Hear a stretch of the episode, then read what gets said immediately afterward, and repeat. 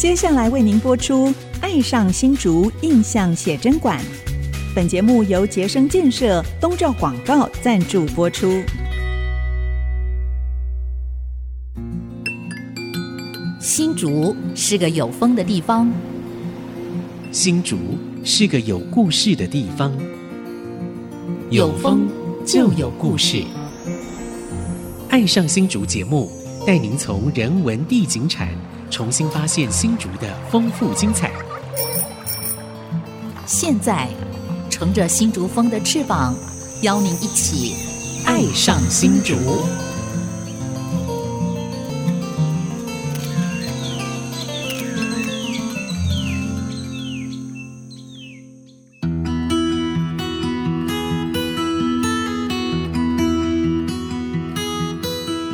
这里是安溪之音竹客广播 FM 九七点五，您现在所收听的节目是《爱上新竹》，我是洪慧冠，我是蔡荣光，我是潘国正。上个礼拜哦，我们节目邀请到一位重量级的来宾，嗯、也就是我们清华大学台湾文学研究所的柳柳淑琴教授，嗯、然后来谈呃很多泰雅的口传文学，引起很大回响。对，是嘎嘎。所以我们今天这个礼拜的节目，我们特别又邀请柳柳淑琴老师又回到我们爱上新竹，意犹未尽。对对，没错没错。好，我们先对啊，先欢迎柳柳老师 来。三位主持人大家好，现场的听众大家好。好，上一期。呢，潘大哥还没回来，对，现在终于回来了。所以我们现在从南美洲回来，对对对，南美洲回来，所以我来参与，也看了很多原住民哈，没错没错，对对，这边非常多的原住民，是是是，因为比较特殊的是，刘刘老师其实他是花莲的这个布农族，布农族，但是他到新竹来，到清大任教以后，任教，对我们新竹的这个呃坚持五峰的原住民泰雅族，他研究非常非常的深入。是，那上个礼拜有听我们节目的，就可以听到老师分享了很多，他们花了好多年的时间在呃坚持，好像五年哈，呃，今年。是是，对对。对啊，也是所谓爱上新竹嘛，是是是，他们开始爱上新竹，对，他们采访到很多很珍贵的泰雅族的口传文文化哦，就是人们父。那我们也现场播放了一些耆老他们的这个吟唱，对，嗯，包括呃族群的迁徙啦、祖先的话啦、一些记忆啊，啦或禁忌啊，对，没错没错。那因为在之前老师的研究里头，他们也采访了很多泰雅族的耆老，没错。那这些耆老他们谈到了过去对坚实的记忆，那特别是他们都共同提到了一个事件，嗯，就是李洞山事件，嗯，对。那我想收音机。前面很多的朋友可能跟我们一样，大概假日的时候会去登山，会到李洞山古堡对。去踏青，因为它海拔不高，才一千多嘛哈，所以登山难度不高，算是中度了哈，中度的山。但是里面故事量很丰富，大家都不知道，只是拍照只知道是古堡。对，至于是怎么来的古堡，谁盖的，是什么用途都不知道啊。对，我想借着机会，我们挖到宝了。对，所以我们特别要 邀请我们刘柳淑琴老师来跟大家介绍一下当时在日据时期的李焕政策底下，呃，产生的这个李洞山事件是怎么样的一个背景啊？嗯嗯，好。我也可以这样补充说，呃，已经去过，不管去过几次，这一次听到节目啊，你就可以把它复习哈。哎，原来是有这么故事啊！还没有去过的，听完这个故事以后，一定要去探个究竟，好吗？嗯，好，那我们就请我们柳柳淑琴老师来稍微做个分享，好吗？嗯，好，我先来分享一下李东山古堡哈。好，嗯，这个古堡呢，新建的时间是一九一一年，大概在一九一二年呢才完工，因为在修建。跟民国同年的哈，一九一一啊，是是，对吧？就日本时代新建。是的，是的，对对。然后到一九一三年的时候，他被设为司令部哦，在整个所谓的李洞山战争系列战争里面，是一个非常重要的关键要地。嗯，对。那这个古堡呢，它是一个碉堡建筑，那所以呢，它是有所谓的冷堡，然后有呃这个冲口，然后有储水槽，然后因为是哎碉堡的关系，在当时希望是用钢筋水泥，但实际上因为一一九一四这个高度没有办法，所以当时一九一四，对。对，所以当时呢是用那个粗铁丝跟混凝土把它构成的一个建筑。所以它原来有屋顶吗？因为我们现在去看，只有看到围墙而已嘛。对对，没有没有。没有，对，原来就没有。是个碉堡，对。对对，它它它有射口，对不对？对，枪有枪口，对对，然后有炮台，然后有指挥所，对，然后有一些建筑，但这些建筑已经不在了。对，嗯，这样子，我看那个建筑照片上都是木构的建筑，所以它是里番政策一个很重要一个设施，对对，应该这样讲，对，因为它是在桃园跟新竹的交界，对对，它视野非常的好，然后呢，就是可以看字多方，对，好，所以在这个点设置碉堡这样子，对，是一个战争建筑，对现在的族人来说算是一个不义遗址了，是是是，不义的，对，对他们来讲其实是一个伤痛对的记忆哦，对，两千零三年的时候是设定为限定古迹，二零零三年就在，那我还在那，我还亲自带着那个古迹审定委员呢爬上去，我还记得林伯彦老师啊，他那时候还跟我讲哦。我爬不上去，我在中途，你们说了算啊！我们回来开个会，一致通过，哈，就指定为限定古迹。限定古迹，对，因为它的那个资讯量也好，或它故事性，或是它的历史的价值太高太高了。那时候还没感觉哦。如果那时候柳柳淑琴是我们的委员的话，他把那个故事讲得更精彩一点，哇，那可以把它指定更高了。当然古迹已经很高了，对，以前还分级了，现在没有分级了啊。对，其实柳柳淑琴老师有讲，他说现在被定为限定古迹，对，可是他的。重要性应该是高山战争的一个遗址，其实可以当国定的古迹这样子的价值哦。应该有机会，是不是？说明一下，嗯，怎么怎么分级？这个我不是很了解，对。啊。但是就是就这个整个遗址的范围，对，呃，事实上这个古堡呢，只是一个中心的一个标的所吧，一个标的处。那它更大的是以它为中心辐射出去的战争网络，这个范围呢就非常的大了，嗯，好，因为我们知道。李洞山事件，现在族人都称它为李洞山战争。嗯，它是左九间卓玛太上台以后一系列高山战争的最前面几个重大战役。哦，在这个战役的过程之中，有非常多的技术研发开来，包含怎么改良炮火，使它的杀伤力更大，射得更远，射得更准。哈，此外还有就是运补系统，嗯，还有呢，受伤的人撤下来的这个运伤系统，兵站基地从我们树起林、竹东一步一步经九站头，经过横山，怎么到坚石，然后怎么上山，在纳罗怎么样再设一个次的兵站基地，然后上去，或者是经过水田部落到新乐，怎么样走八五山上去，这整个包纳的范围，还有一直往后山翻过去，下了鱼老之后，分别进玉峰和到秀峦，这个又是怎么样？是，那其实严格来说。在包纳这整个坚实前后山的口有四个。嗯，一个呢，当然就我刚刚说的树起林、九站头、横山、对。内湾，这个我们很熟悉，六八线一拉就进来的。离新竹是一二零线了啊，线到一二零线。对，离新竹是不到一个小时，我们就可以到这个地方。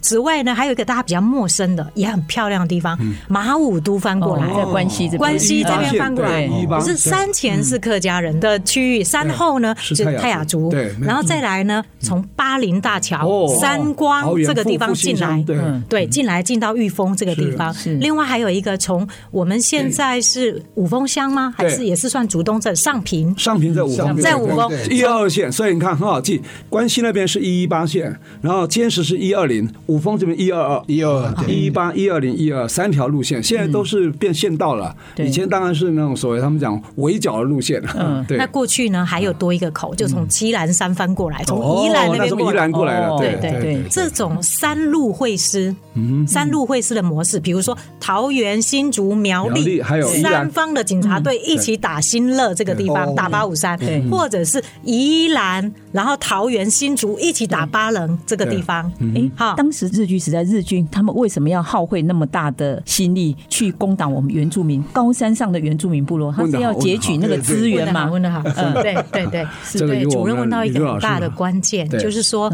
我们都知道一八九五年台湾已经被割让了。但是实际上呢，对我们广大的台湾的山区，并没有进行实质统治，对，没有没有错，没有错。对这个实质泰雅族那个反抗意识还蛮强的，对对对，嗯，对实质实质统治的这个概念，是从左九间总督开始要去执行，他的两任任期内最重要的任务就是做这件事，是。是是，对。那这是需要透过一个政府的一个带着法令、合理基础上面的行动，然后呢，做出一系列的推进，然后安抚，然后还有纳入户籍这样的一个系统，然后叫理番政策，对，统称叫理番政策，然后让所谓的番变成民，对，然后让不良的民 变成良民，让良民变成国民，对，开始有户籍，甚至像平地原住民族有纳税，对，所以其实这个讨伐的动作是非常重要。虽然它是被评估为就是好大喜功啊，花掉很多钱呐，但是呢，就所谓的国家统合，就是让国家建构的过程来讲，是非常重要。对，所以你看，一八九五年日本来台湾接收以后，事实上他没有实质统治，那那些所谓的原住民部落，他没有实质统治，他怎么能受得了？一定要实质统治啊！但是泰雅族反抗意识又很强，对原住民啊，应该原住民反抗意识，尤其泰雅族，啊，讲不好听叫很凶悍、很彪悍的，对吧？所以呢，觉得他这个理番政策刚刚讲是有系列性的哈。你看他从一九零七年开始，你看，然后一直到一九一三年，他这段时间是非常惨烈的哈。李东山事件就包含三大战役嘛哈。高山战役里面来，这个很精彩，来，请我们刘柳淑琴老师继续来跟我们来分享，好吧？好，就是呃。我们用高地社会来形容这些所谓当时被称为生番的民族，可能是比较容易去理解。对，高地社会它有自己一套生活、生存、生态的系统。是，然后它跟现代国家的接触也比较晚，所以殖民大概进入了十一二年以后，对，国家的力量才跟他们正面接触。嗯，在接触的过程之中，激起激烈的抵抗，这不难想象。是，所以泰雅族又一直。这个首当其冲的民族就被描述为呃剽悍啊、凶狠啊，好，或是等等等等的一些负面的一些词汇。那事实上是呃差异非常大的文明或是文化之间产生了碰撞，大概是这样。所以呃要先把这个浅山地区虽定，才能够进到高山地区。那所以其实一九零七年，就像局长说的，在前面就有针对。浅山、沿山地区，比如说我们说上平进来的这些山区，或者是我们这边内横平这边的山区，或者马武都以外的那个山区，有非常多大小战役，非常多的爱永线推进，推进到我们说的这个李洞山系列战争的时候，其实它已经是。整个爱永县新竹州爱永县推进的第二十六到二十八次。哦，对，所以是推到最高点了，超过一千米了。哦，对，一直往往内推，对对，往内推，往上推，往雪山山脉的诸多余脉来去推动。这个战役真的听起来是非常悲壮啊！我们待会儿来请我们刘柳淑琴老师继续来跟我们聊。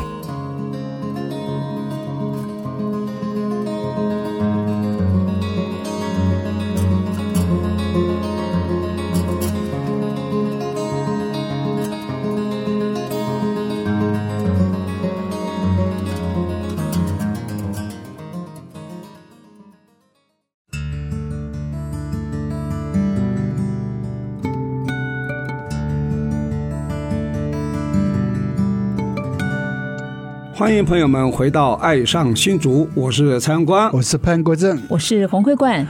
好难得哈！我们今天邀请到我们清华大学台文所的刘柳淑琴教授呢，继续来跟我们分享呃这个李洞山事件哈。呃，刚刚上一段我们有提到李洞山事件，其实它是一个战役哈，而且是系列的战役哈。那只统称叫李洞山战役，其实它是发生的时间从一九这个零七年开始，然后正式发起所谓围剿的这个所谓战事呢，是从一九一一年开始，然后到一九一三年才结束。我想这个中间有。经过好几个战役嘛，哈，这部分是不是可以请刘柳淑琴老师来跟我们做一个分享跟说明，好吗？好，那个就像呃局长讲的，呃。就是打前山、打浅山和打这个深山、高山，呃，是有分成两个时期。在一九零七到一九一零的时候，大概至多就是呃，从内横平山推到大概八五山，推到大概我们这个所谓的现在的这个新乐国小这些地方。然后之后呢，一九一一年以后就要上李东山，对，然后一九一二年就已经翻过来到马尔广这些地方的这些后山了。一九一三年，那就是最深部落，是。被这个总督府称为奥地的 最深的部落，就是基纳吉，所谓的正大正西堡部落，包括现在的呃星光部落啊等等在内。对对，所以是由这个浅山到深山的过程。然后在这个过程里面，在这个将近六七年的过程里面，日军的技术一直一直不断的进步。对，他们最开始的技术是根据他们在日俄战争的时候有做过一个高地战争，大概就是那样的基础。但是在打这个桃竹苗的这个过程之中，从北市群到我们这边的几个群，基纳吉群、马里光群、狗干群之后，累积了大量的技术。嗯。所以到最后我们看到一九一四年太鲁格战争的时候，还是几个月内就把一个。陌生的高地，很快就镇压下来。前面累积一些经验了，对，累积一些失败的经验了哈。原来台湾的原住民打法不一样的哈。前面好像族人打赢，打得很胜利的，嗯，是不是有这样的过程？哎，是的，是的，在我们现在坚石乡公所附近这个地方是属于叫做麦树人群分布的地方，他们是，对，没错，是日军进来的时候首当其冲的一个地方。这个地方最早的时候，日军要进到差不多我们现在乡公所这个地方的时候，在那后面的高地集结了七百勇士。哦，然后到了我们嘉乐国小这个所谓的北角，就是内横平山体的北边角这个地方的时候，他们也集结了好几百人在那里拦截，都让日军受到重创。就北角吊桥是不是？对，就是那个地方。对，所以呢，基本上在李东山战役里面，目前当地祈祷都有几个光荣的战役，比如说这个里。里东山战役期间，一九一一年的这个田胜台的战役，到一九一二年的时候，还有李洞山碉堡攻防战。我们刚才说碉堡多棒、多坚固、多怎么样，但是其实它在盖的过程中，不断的被泰雅族骚扰。嗯然后呢，盖好的时候都还有攻破进去过的。对，而且大部分都是利用生态战法，是就是有那个台风来的时候，有大雨的时候，还有拂晓雾重的时候的攻击，都曾经。有成功过的，这些是在里番志稿里面都有记录的。然后最后一次成功的战役是一九一二年十二月的时候，太田山战役。只要这个山。听起来有日本名字的，就是有日本重大指挥官战死了。哦，他战死的过程以及周边，就是说其他呢，还会有非常多的这个所谓的巡查、巡查捕啊，他们都一起受创或阵亡。嗯，所以每一次打完，每一年都要开一个一个所谓的追悼法会，日军。然后第二年就会推调查部队，然后到天气好的时候，大概都是六月、七月、八月的时候，然后再进军，大概都是这样的一个过程。一年。比一年更严整，这样子。然后，所以后面呢，到一九一三年的时候，我们看基纳吉最深部落基本上都很难再抵抗。嗯。然后这个时候，最后就是乌来山战役。我们去过马尔逛这个地方，玉峰这个乌来山，这是大家非常心痛的地方，因为早期这里的。部落头目组织出去声援前山的作战都是大捷，但是等到一九一三年，日军不断的增援，不断的累积一定经验了，对。对，那时候其实乌来山战役真的是。风声鹤唳，死伤惨重，包含放火烧那个茅草，结果火又烧回部落，是死伤非常惨重。这也是在李范志稿里面都有记录。但是这个部落是非常勇悍的哦，他们是在一九零七年枕头山战役的时候，我们来想想看，那有多远？从玉峰就一直到前山角板山去支援。当时角板山的时候打角板山，一九零七年的时候，日军打很久很久哎，对，然后死很多很多哎，因为那时候连基纳吉就是我们现在。镇西堡这边的族人都有下山去生援支援，对，所以其实早期的时候，真的真的他们是打的是非常的好的哦，因为那个时候是日军对高山地方是很陌生的，包含。冬天怎么喝水？嗯，会结冰哎。对。然后这个水要送到每一个爱寮怎么送？日军都有写了好多的甘苦谈，说种种种种的困难，送来的米饭没有办法入口，像刀一样会割人，就都冰冰了、冰冻了等等这样子。那那他慢慢就还有疾病吧？哦，对，有疾病也对他们也的伤害，水土不服了。对对，所以这样听起来哈，听刘柳书记长这样讲，我们汉人感到有点汗颜哦，真的。为什么？汉人你看平地日军大军一开出来上岸就被征服了，对不对？然后到了客家庄地区有发生北捕事件了，对不对？你看到山地哇，你看延后这么多年，你看一八九五年就来，你看一直到一九一四年，你看这隔了十几年，打不下来，打不下来，所以泰雅族或我们讲原住统称原住民泰雅族为主的这样子，是反抗意识很强，民族意识很强，应该讲爱国心也很强才对哈，不愿意接受异族统治，应该有这种心思吧？有吧？有没有这样一个？可能没有现代国家的意识，没有国家意识，但是他们有一个流流域攻守同盟的嘎嘎。哦，他就是我们为了守护我们的领域，各个流域之间是。相互的结盟，对，分段的出去支援，是。是。是，到这个地方这几个部落去支援，到那边那几个部落去支援。嗯，必要的时候他利用一些生态战法，是。就是风雨雷电，还有这些生态的环境。是造成这个对于高山陌生的民族来讲是呃，他们可以以逸待劳，是是，对，还有学习能力，对。对。那 刘老师，你们在做调查的过程，就是有访问了很多的耆老啊，比如说哎，像阿东牧师啊，还有像徐荣春校长哦，那还有像呃达利啊，达利牧师跟江瑞前老先生他们这些耆老前乡长，对前乡长，对，他们都有回忆到这个李洞山事件。那好像因为都是在他们的祖父时代经历的惨痛的经验，那早期在部落里头好像也是一个禁忌，对不对？他们都不太提这个历史。是是是。呃，大概就是这些人，他们因为跟祖父有比较长相处的经验，或者是说他们呃担任了一些政府公职以后，对地方事务去了解，自己一个一个去访问出来。的。像这个江乡长啊，对，他是自己做了，也写了很多东西，归纳出一些。那还有像那个阿栋尤巴斯牧师，阿栋牧师他也是调查很多，而且他坚持用主语把它记录下来。在九零年代有一些这样的记录是非常重要，是。对他们。是地方上的精英，也是很重要的这个言论的这个引导者。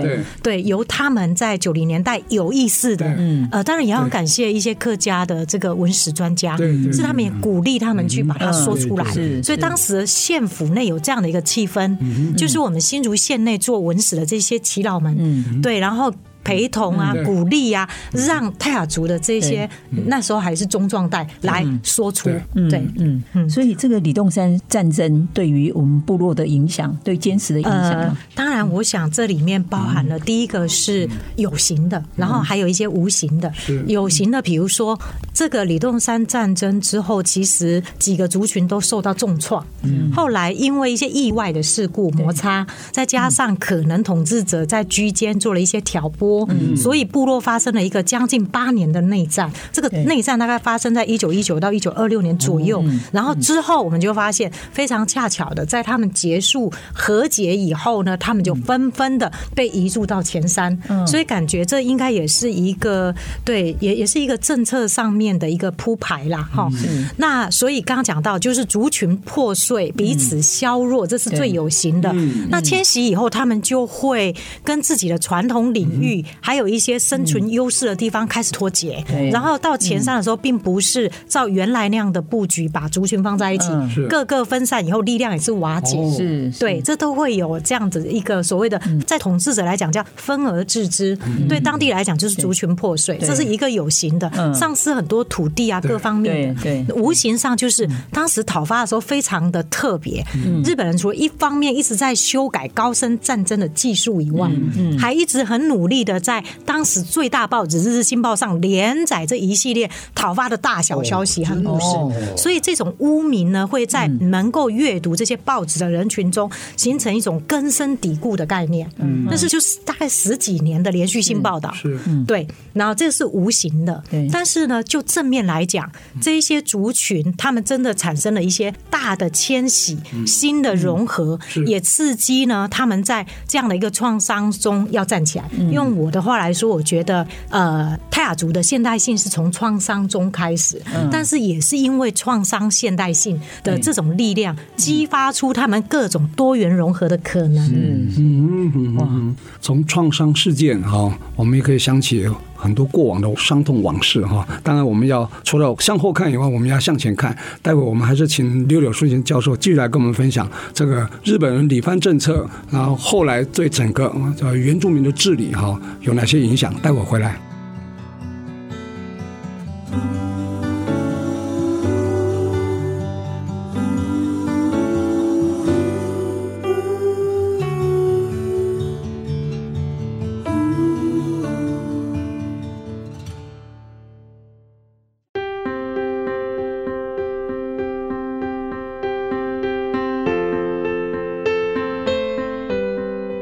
欢迎回到《爱上新竹》，我是潘国正，我是洪慧冠，我是蔡阳光。我们今天邀请了清华大学台湾所的教授啊，柳柳淑琴，他谈到了李洞古堡，李洞古堡好像山古堡，李洞山古堡好像是我们很熟悉的地方，其实它跟山庄其实是两回事，没有没有关系，但是。其实，在战争的时候，好像各个不同的部落变成一个攻守同盟，嗯全族皆兵。来，这怎么讲？是的，就像潘大哥说的一样，其实呃，虽然大家都是从平斯瓦干这个地方北上迁徙，来到桃竹苗地区的各个族群，有基纳吉群，有马里光群，然后狗干群，不同的群，对，都在所谓大汉溪的上游、中游、下游分布，但是没有这么一个大的前所未有的所谓的国家这种外力进来的时候，大家其实。其实是各自在自己的部落生活，各自的城堡。对，那现在因为攻守同盟的关系结合在一起，经历了这么大的一个战役，后来两族之间有一些纷扰，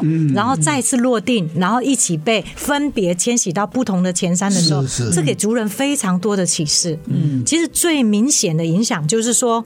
他们对于流域的观念，泰雅族这个以流域来迁徙跟生存发展的观念更加的被加强。嗯，然后呢，接着而来的就是说部落自治。嗯，对他们对于外人提防的心，还有跟外人沟通的方式，有变多变好，也变得更为谨慎，变正面了。对，然后再来就是说。在这样的过程中，他们形成了团结经济。嗯，我们现在看到尖石乡有非常多的特产、物产或者特有的观光形态，它经常是台湾的一种典范案例。没错，这种典范的团结经济，其实也是因为三菱经过了很多现代体制的挑战之后激发出来的火花。没错，比如司马库斯的整个部落的经营方式，的确。真的是典范啊。嗯，的确，很多的外国人来研究，因为呢，其实包含郑西宝在内。内的这一些，不管马里光群、基纳吉群，他们对于。泰雅族对土地、对森林、对水源、对教育、对。产业的规划和管理，经常跟主流式的国家的规划是不一样的。他们很勇敢的跟国家的各种国土规划对话沟通，提出他们要的方式，慢慢形成了一种想到坚持，也产生一定的成果哈。现在有一些成果出来了。对，想到坚持就想到友善农业啊、生态观光啊、民族教育啊、太阳教育学啊等等等等。嗯，对。尤其像司马库斯，因为我最近才上去，他们有九部三会，对。他们就形成了一个集体农场式的这种管理合作社，像合作社，所以就就觉得哇，这个对。我问了一个那个端菜的，我说你现在一个月领到，他是领三万块，哇，超越我们的基本基本工资。哎，所以司马库斯或郑西宝当时的这个部落，他们有被迫迁移到前山吗？哦，有的，嗯，对对，确实，就是说大概。在一九二零年代的后期到一九三零年代的时候，大家纷纷的被迁徙下来。大概来讲，基纳集群会沿着这个美瓦赖山，还有内横平山，是。哦，然后就这样子一路下来。所以我们现在看到的，大概从田埔，好，然后到吹上。嗯，到比邻，到马胎，嗯，这个地方都是基纳集群这样子被迁下来的，都是被迫的，是不是？对，基本上只有极少数的家族他们坚坚持不走。哦，对对。然后秀峦这个地方是基纳集群，然后另外那边就是马里光群，他们会到前山马里光群分布的地方，比如说水田、新乐这些地方去。对，那原来在最前山的呢？原来在最前山的，刚刚说麦树人群呢，他们因为直接首当其冲，所以人口锐减。哦，所以后山民族往前山移移，但是移的地方当时配的地方，因为要找族群的空隙，所以很多条件不好，穷乡恶壤，所以呢。叫五绕，应该叫肥沃的地方，并不五绕，并不肥沃。所以呢，一九四五年所谓的正式空窗期的时候，很多家族自主回到他们念念不忘的后山。原生地。对对对，所以司马库斯又回到对对，从司马库斯从八五三的鸟嘴部落回到了马里光司马库斯。哦。对，但是呢，我们知道重新开垦绝对不是一件很简单的事。比如说马赛头目就说，他父亲就在这个过程中真的就。累死了，对对，好，很多很多的家族都是这样，比如说达利家族，他也是回去的时候，原来自己住的地方已经被比较早回去的人住了，所以他们又重新开始，被迫离开到回去，这中间隔了二三十年嘛，对。对，所以那时候密林都长出来啦，生态都改变啦，然后就是我们应该都记得这个呃，古蒙人先生在一九七八七九的时候出了一本很有名的报道文学，叫《黑色部落》。黑色是怎么来的呢？第一个就是。吕洞山系列战争，第二个就是煤电，第三个就是。反向迁徙，从头开始的那一种艰辛，所以当时你看七零年代台湾十大建设以后，已经是钱开始堆积的时候，可是跟平地的落差非常的大，就是这个样子。那所以，司马库斯是我们新竹最晚通电的部落，对对对对，最晚车子可以到达的。对对，古蒙人也来我们这节目谈过这个这个议题。哇，所以我觉得如今高地部落还有人继续住下来，而且过出了。富裕的、令人赞赏的生活，然后坚持住他们新的跟现代融合的价值，是非常非常令人肃然起敬。真的是这样，真的是这样。我们去了司马库斯回来，真的觉得我们对原住民了解还是不够。真的，现在非常感谢刘柳树琴老师，借着机会让我们多一份了解，是多一份了解，除了多一份慈悲，嗯，你知道吗？所以我觉得我们对原住民啊，真的要多一些慈悲跟包容啊。是哎，那除了这个返回原乡的部落之外，那迁徙下来的，比如说像马太部落，嗯、对。哎，他们后来的情况如何？好，那当然更多的部落是没有在反向迁徙的。嗯，对，反向迁徙的是属于少数的家族。嗯，但是这也就形成了现在尖石乡前山后山大家都是亲戚的状况。哦，对对对对，讲一讲就是什么姑姑啊什么的都都有关系的。对，很多都不同姓啊。对对对，姓姓是自己选的。对对，因为对。那呃，在马胎的部分的话，我们透过这些耆老的访谈可以发现。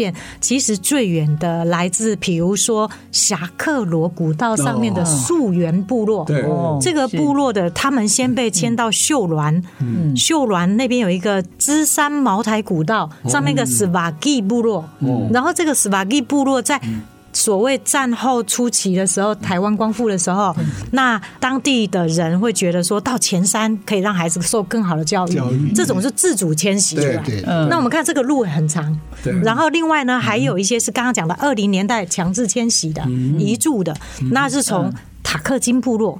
塔克金部落先向这个陈德志先生的家族，先从塔克金部落迁到镇西堡部落。哦，对他们来讲已经出来很很很大一截了。然后再从那个地方再出到美嘎浪部落，到美嘎浪部落之后，再到现在的义兴义兴村的二里义兴以兴这个地方。马马胎义兴就是马胎吗？义兴不是马胎，义兴是义兴部落。我们义兴村就两大部落，一个义兴部落，一个马胎部落。对，义兴部落。大概就是一新村一到四零，然后马胎就五到九零这个样子。这样子，那马胎是什么意思？马胎据说是多雾的意思，多雾，多雾，对对，多雾的意思。但是也有人说，其实这个词是更早住在这里的其他族群留下来的，可能是有堆置物品、通道、重要的入口这样的概念。嗯，对，我们会发现它会是在一种安布的地方出现。嗯，安部。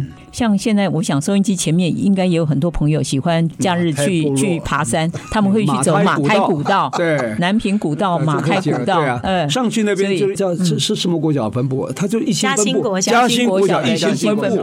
那那那边就是讲了那个叫什么部落，就是叫马台部落吗？是的，是的。那山上就是马台部落嘛，对，OK。所以当时他们签下来，当时的情况，比如说，哎，可能环境啊，或者是当时的生活状态，对那些耆老在访谈的过程当中有怎么样的分享吗？好，我最想分享的是，呃，已经离开我们的达利牧师，是。他的回忆。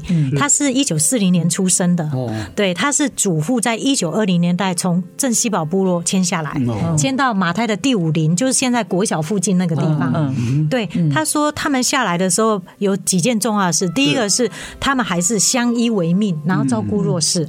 他们在珍稀堡部落的时候，原来有一个家比较弱势，会跟他们能挨着来居住，然后搬下以后，他们还是为了省工，然后就共壁居住，就少盖一个墙壁，还是靠着他们居住。所以以他的家族为主，再加上这个弱势的家族，共同构成了第五林。其实只有五户。那我们可以看到当时的那个情况，就是很小。也就是说，其实山中台地很小，也没有办法容太多人住。这第一个。然后第二个更重要，就是他们改变了生活的方式，进入了新产业，所谓的寿产，然后水稻耕作。嗯，然后当时呢，总督府为了鼓励他们转做，所以他们可以去当时的这个尖石乡最热闹的地方，叫嘎拉拜，就是现在坚石国小那个地方，去学习种水稻，一天。给他们奖励两斗米，只要你来学习一天，背两斗米回家。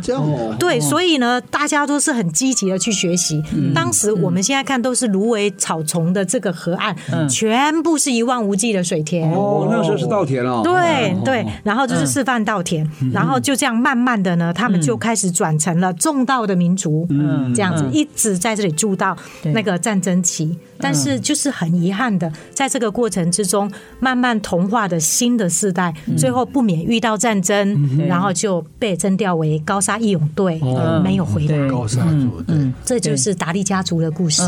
对，是是是。所以那时候参加那个义勇队的很不少。哦，尖石乡还有花莲的秀林乡，这是有名的多。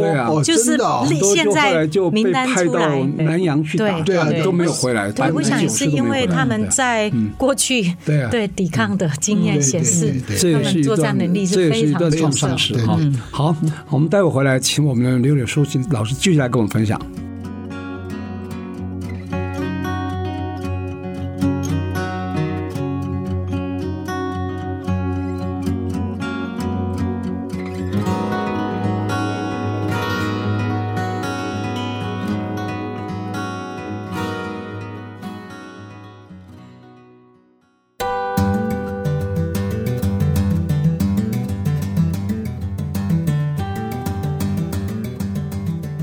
朋友们回到《爱上新竹》，我是洪慧冠，我是蔡阳光，我是潘国正。大家今天听了我们呃来宾柳柳淑琴老师哦，跟大家分享呃我们坚持的李洞山事件，还有谈到他们族群被迫迁徙的一些过程。嗯、那最后聊到了呃有一群他们被迁到前山啊，哦嗯、那就在马胎，嗯、我们现在的这个马胎部落，还有嘉兴国小这个义兴分校 这个地方啊、哦、分布。那刚刚特别提到说，哎，被迁到前山的这些家族，其实他们要重新适应环。境，因为整个环境跟生活的方式都不一样。那刚刚特别提到了这个达利牧师他们家族，这个非常具有代表性。所以好像还有经历了很多，包括天灾人祸。所以是不是可以跟大家回顾一下？好，这个达利牧师他是告诉我说，在二战的时候，因为这个呃内横平山这个高度大概有五百将近六百米高，所以呢其实是看得到那个竹东平原的状况。对，当时这个美军的飞机来。然后轰炸水泥厂的情况，对他们来讲是从来没有的景观，所以小孩子就是真的都看傻了。然后，但是其实，在这样的情况以下，就是说日治时期的整个卫生啊，或者是教育啊，日常生活也都是在破坏瓦解之中。他两个正值少女的姐姐就在瘟疫之中，那时马太部落也是有很多的这个疟疾，就这样子走了。哦，就达利牧师的姐姐啊，是的，是的，他的爸爸妈妈非常的伤心。对，然后此外还有就是他的小叔叔啊，在当时是应该是当地的一个警员兼这个教育所的老师。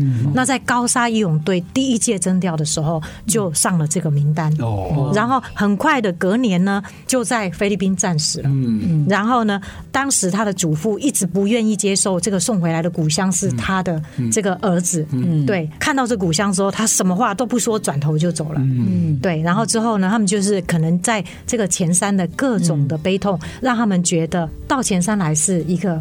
不对的决定，对，是一个不得已的决定。所以呢，在这个政治空窗期的时候，整个家族就迁回去了。其实像这样的家族，陈德志先生的家族也是一样，对，他们也是在空窗期的时候，曾经一度再回到镇西堡，但是回去以后，因为一些原因又再反向，所以多次的来回，又再回到一心之后，才把它落定下来。嗯，这样子。所以我们看到有回去的家族，也有反反复复，最后落定在前三的家族，这样子。其实他们当当时这个部落对国家的意思是什么呢？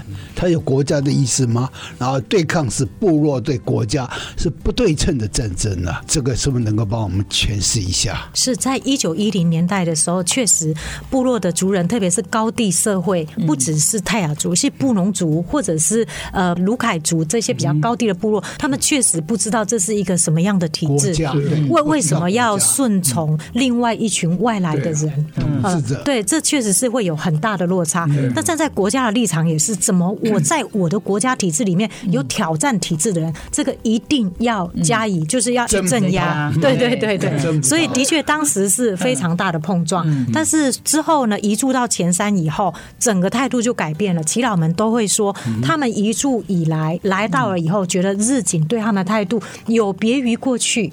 然后很多的辅助，比如说帮忙开水田啊，教他们引渠道啊，教。他们怎么样孵种子啊？各种的，那个就是另外一个角色，是抚育的阶段。所以慢慢慢慢的，大家就接受了这个教育，接受了新的经济形态。当然，就是说对国家的依赖也变深了。哦，那最后就像呃潘大哥说的，最后再一次不公平的被征召。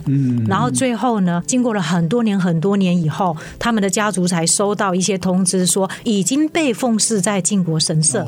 然后再更晚更晚以后，可能领到四十万的这个补偿金之类的，领到补偿金的啊。对对，那其实很多家族是没有办法放下这个关爱。像达利牧师，他在两千年的时候去菲律宾参加了一个台湾原住民战没者的一个纪念活动，他还一直跟主办单位说，可不可以帮我找到我的小叔叔？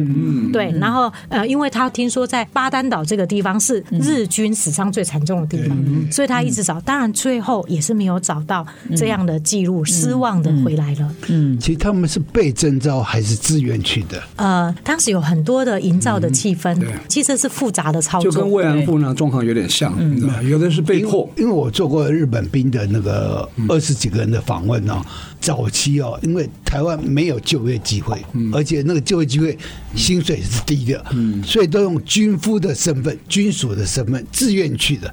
直到后来的时候，三十二年以后，因为战争吃紧了，吃紧才强制征召，所以部分是被强制征召。所以我就不知道高沙义勇军所以是被强迫征召还是自愿去的。我听起来应该前半段应该是自愿意啊，他自己去啊，对，后半段是变成义务役啊，义务役。被征召了。对，好，所以这个大概是一九二零年代那时候的背景嘛，哦，那之后呢，就是好像每一个年代，然后会有一些政策的转变，所以是不是苏琴老师也可以跟大家来分享一下？因为慢慢的，比如说更多现代化的政策就进到部落里头了。对，二零年代以后开始受产，然后开始呃同化教育，然后呃然后之后进入了战争期，然后跟着平地的。台湾人一起面对战争，然后之后很快的进入了新的时代。嗯，好，那我们以陈德志先生的家族来看，他的家族刚刚说过是从镇西堡陆续迁到义兴的，嗯，然后也曾经有反向迁徙，又再迁徙回来。嗯，然后其中呢，他的小小叔叔，好叫小松敏夫，也是第一批高砂义勇队就没有回来。然后他的爸爸比较幸运，但是接受了这个所谓皇国少年的训练，在战后初期的时候，很自然而然的又接受了第一期三地特务警察训练，就成为了三地警员。然后之后呢，转为一般警员，一直服务到一九八三年退休。然后呢，整个就一直在这个一心村服务，可以说是一心村难得幸运的出生当村的这个警员，算是跟当地人处的很好。在他之前呢，就是外省警察这样子。对，那这又是另外一个阶段，我们就会看见慢慢的义兴村开始有新的发展，马太部落也有一些新的这个气象。对，好像在六零年代那时候，这个矿业也非常的发达啊，所以像哎有煤源啊，还有有一些矿坑。呃，内湾曾经是小巴黎啊，对，里面有木材啊，还有煤矿，煤矿。对，是的，那时候有呃，基本上我们这个新竹的煤矿矿脉是连着桃园的，所以在我们新竹县这个地方就有加拉排，呃，还有复兴，还有鸟嘴山几个矿场。